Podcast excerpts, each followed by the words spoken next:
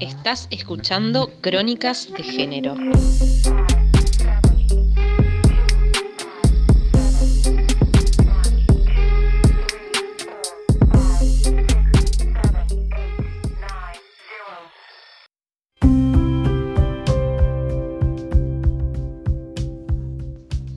Orgullo, sentimiento de satisfacción hacia algo propio o cercano a uno que se considera meritorio.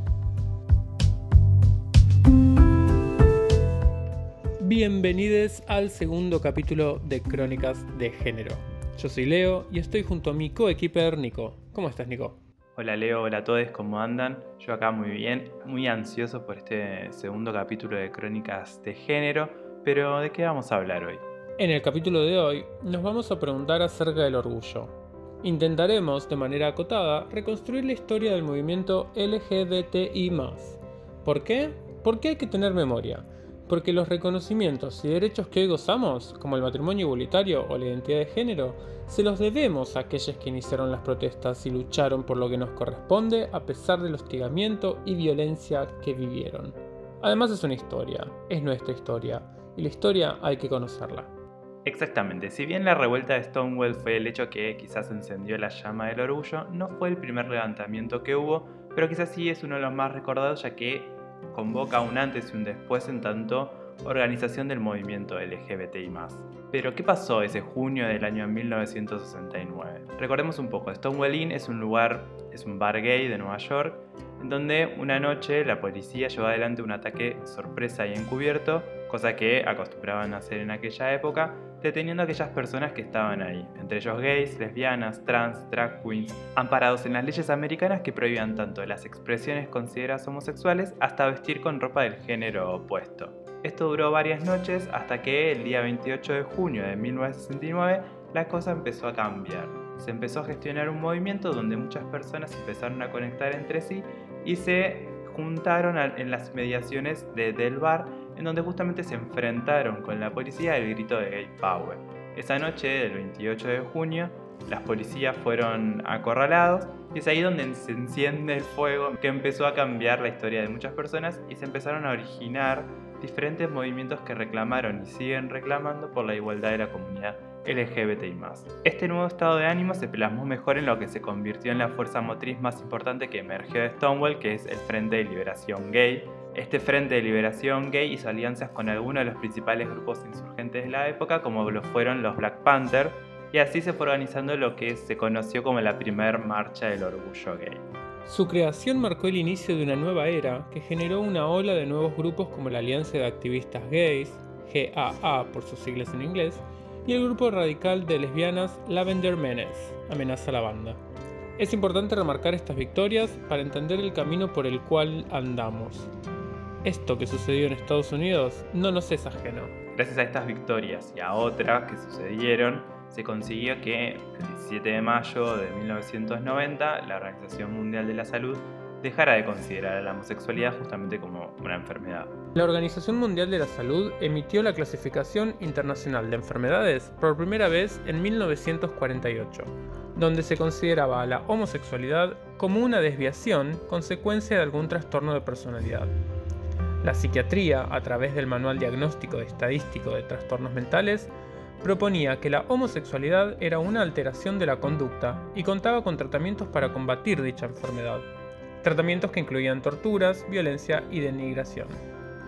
A lo largo de las ediciones de este manual, emitido por la Sociedad de Psiquiatría Americana, se fue cambiando la categoría en la cual se ubicaba la homosexualidad, hasta que en la edición número 4, recién en 1990, se la deja de considerar como una enfermedad sexual para considerarla una expresión de la sexualidad humana.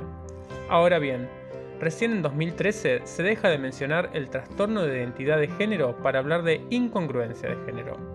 Es evidente cómo la psiquiatría comienza a hacer escucha de la demanda de las distintas organizaciones que clamaban por estos cambios, y también cómo se comienza a escuchar a los pacientes.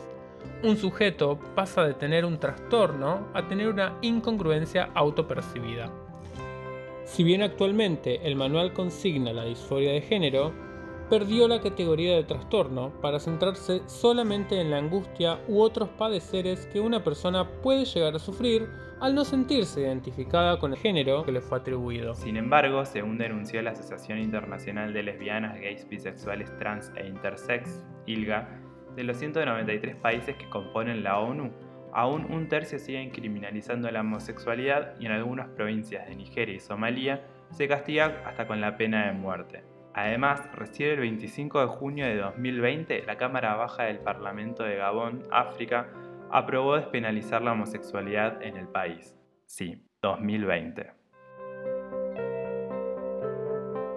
Ahora podemos quizás hacer un recorrido más local, ya que nosotros también tenemos nuestra propia historia, porque tenemos grandes referentes como lo fueron Néstor Perlonger, Carlos Jauregui, César Sigliuti, Luana Berkins, Diana Zacayán, entre otros, que conformaron diferentes movimientos dignos de hacernos sentir orgullosos. Nuestro Mundo quizás fue una de las primeras organizaciones de nuestro país y hasta incluso en América Latina. Se creó el 1 de noviembre de 1967 y luego en los años 70 se fue transformando en lo que se conoció como el Frente de Liberación Homosexual, justamente bajo el manifiesto político de sexo y revolución. Néstor Perlonger y Manuel Puig fueron uno de sus principales referentes. El Frente de Liberación Homosexual lo que hizo fue reunir a grupos y organizaciones de homosexuales y lesbianas de diversas vertientes ideológicas y buscaron incorporar a las sexualidades en el debate político. Durante varios años editaron la revista Somos y las últimas de ellas se hizo en la clandestinidad meses antes del comienzo de la última dictadura cívico-militar. Luego de la época más oscura en nuestro país y con la vuelta de la democracia, empezaron a surgir publicaciones como Cuadernos de Existencia Lesbiana, esta publicación agotó sus primeros ejemplares el primer día de venta, que fue un 8 de marzo de 1988, cuando un grupo de lesbianas irrumpió en la Plaza de los Dos Congresos bajo la consigna apasionadamente lesbiana. Otra publicación que surge es la revista Sodoma, editada por el grupo de acción gay que solo publicó dos números entre 1984 y 1985. En 1984, con la vuelta de la democracia en nuestro país, Activistas como Carlos Jauregui y César Sigliuti formaron la comunidad homosexual argentina, la CHA. Su objetivo era luchar contra la represión y edictos policiales heredados de la dictadura militar. Recordemos que si bien la dictadura fue dura para muchas personas y movimientos sociales, los movimientos LGBT fueron bastante castigados e invisibilizados, incluso ya terminada la dictadura. Se impulsó entonces la primera marcha junto a las organizaciones Sociedad de Integración Gay Lésbica Argentina, sigla, Transexuales por el Derecho a la Vida, Transdevi, Grupo de Investigación en Sexualidad de Investigación Social, Iglesia de la Comunidad Metropolitana, ICM y Convocatoria Lesbiana. Con el tiempo se sumaron nuevas agrupaciones que reflejaban la diversificación de las identidades. El 2 de julio de 1992 se realizó la primera marcha del orgullo en nuestro país, en conmemoración de los disturbios de Stonewall. Se juntaron alrededor de 300 personas y tenemos algunos audios para compartir de lo que decían algunas personas en esa marcha. ¿Cuál es el reclamo fundamental de, de la Asociación de Gays de Argentina? El reclamo fundamental es que se termine con la discriminación organizada, con la sistemática humillación y desprecio que hace que se nos considere personas con menores derechos civiles que los demás. Pedimos entonces ya mismo varios puntos, entre ellos el primero que estamos diciendo es separación ya perfecta de iglesia y Estado. Segundo, unión civil para los homosexuales. Debemos tener un registro civil en el cual podamos dar legalidad a nuestras uniones que son tan dignas y tan honrosas como la de cualquier persona que pueda darle la calidad de ciudadano. Cauregui, ¿cuántos gays y lesbianas se calcula que hay en Argentina? En Argentina, hablando del 5% de la población total, entonces estaríamos en por lo menos un millón y medio de personas. ¿Qué situación están, según ustedes, esta gente? Esta gente está discriminada por las leyes, está seguramente con casos de agresión como lo que está ocurriendo atrás, en este momento, espero que no sea nada grave, pero básicamente la discriminación está dada por las leyes. Bien, escuchábamos a Rafael Freda primero, presidente de Sigla, y luego a Carlos Jauregui, de Gay por los Derechos Civiles.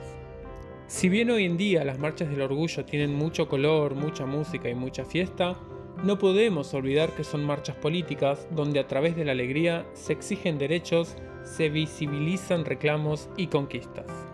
Libertad, igualdad, diversidad fue la consigna de esa primera marcha que se desplegó desde Plaza de Mayo hasta Congreso. Algunas de las consignas que la siguieron fueron, en 1994, visibles para ser libres e iguales. En 1996, la discriminación nos condena, la policía nos mata, seguimos de pie. En 1999, en la sombra de la hipocresía, a brillar mi amor. En 2007, la consigna fue Nuestro festejo es reclamo, igualdad, libertad, diversidad. En 2011, Ley de Identidad de Género ya. En 2014, por más igualdad real, Ley antidiscriminatoria y Estado laico. Y en 2017, basta de femicidios a travestis, transexuales y transgéneros. Basta de violencia institucional. Orgullo para defender los derechos conquistados. Algo para agregar es que después en 1997 se cambió la fecha de la marcha y se trasladó a noviembre donde finalmente la celebramos hasta el día de hoy. Más allá de los motivos climáticos que movilizaron este traslado de fecha, el cambio también se conmemora la fundación del colectivo Nuestro Mundo. Pero volvamos un poco al principio y preguntémonos, ¿qué es el orgullo? ¿Por qué orgullo? El orgullo no es la bandera al arco iris o no es el baile de las marchas, o al menos no es solamente eso. Como decía Jauregui, en una sociedad que nos educa para el miedo, el orgullo es una respuesta política. Poder enfrentar al mundo siendo lo que somos es político y no tenemos que pedir permiso. Orgullo es reconocer también que estamos acá y podemos publicar este podcast porque estuvieron las trabas, trans, gays, lesbianas y todo el movimiento diverso luchando por nuestros derechos, bancándose violencias múltiples que en muchos casos hasta terminó en crímenes de odio. ¿Y qué conquistas, como el matrimonio igualitario, la ley de identidad de género o el decreto por el cupo laboral trans? Más allá de tener un Estado presente, tuvimos todo un movimiento diverso que se la bancó desde el principio y eso es un orgullo también. Y justamente el orgullo tiene que ser diverso, tiene que ser interseccional, de todos los sectores, no tiene que ser ni racista ni clasista. Lo tendremos que seguir discutiendo. Maximiliano Mamani, con su drag Bartolina Xisa, viene a decirnos esto. Para mí Argentina no reconoce la diversidad étnica que, tiene, o si la reconoce, la reconoce como un proceso histórico, ¿no? Para mí entonces esa argentinidad se construye en una lógica netamente blanca y en esa negación sistémica, constante y aplastante de olvidarnos nosotros mismos, ¿no? Hay que empezar a movernos para crear otras cosas, para crear otras realidades, porque no, si no, no va a cambiar esto, ¿no? En un principio yo me empecé a entender como gay, pero tal vez lo gay no me, no me representaba porque tenía que ser como más blanco, y me tenía que desapegar de mis prácticas, de mi cultura, para empezar a jugar en toda esta cultura LGBT. No me siento identificado desde esa perspectiva y voy a hacerlo desde mi construcción como, como marica, ¿no? Marica pensándome anclado en esta tierra.